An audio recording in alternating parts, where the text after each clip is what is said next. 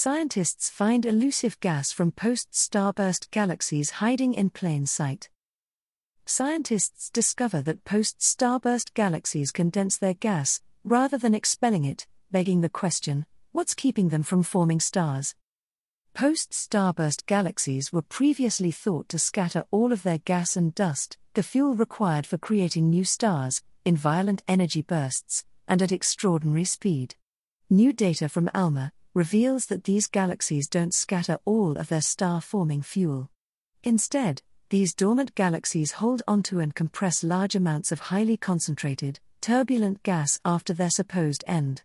But contrary to expectation, they're not using it to form stars. In most galaxies, scientists expect gas to be distributed similarly to starlight. But for post starburst galaxies or PSBs, this isn't the case. PSBs are different from other galaxies because they are born in the aftermath of violent collisions or mergers between galaxies. Galaxy mergers typically trigger massive bursts of star formation, but in PSBs, this outburst slows down and near completely stops almost as soon as it begins.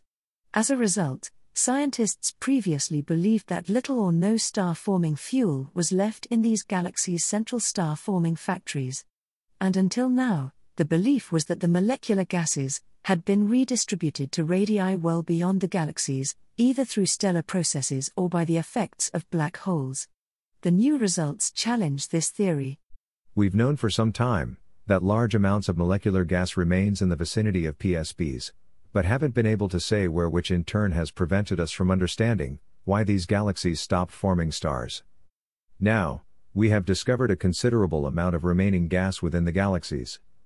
That remaining gas is very compact.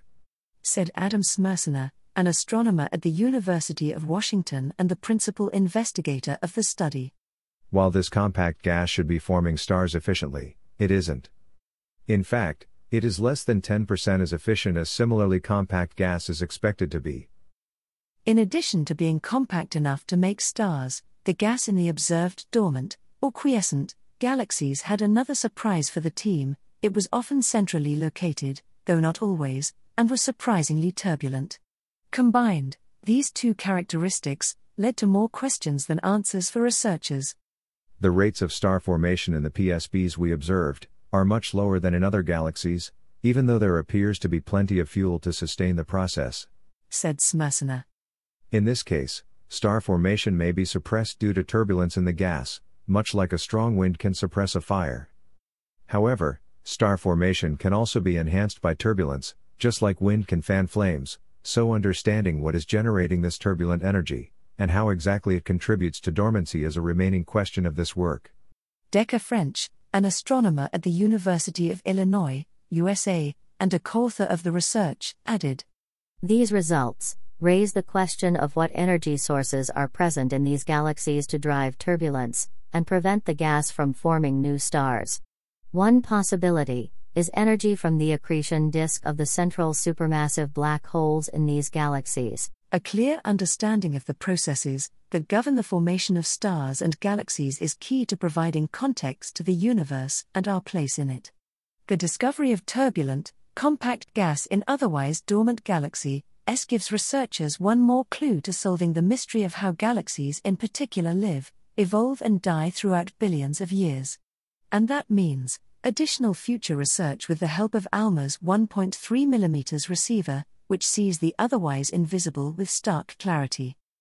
J.D. Smith, an astronomer at the University of Toledo, USA, and research co author, said There is much about the evolution of a typical galaxy we don't understand, and the transition from their vibrant star forming lives into dormancy is one of the least understood periods.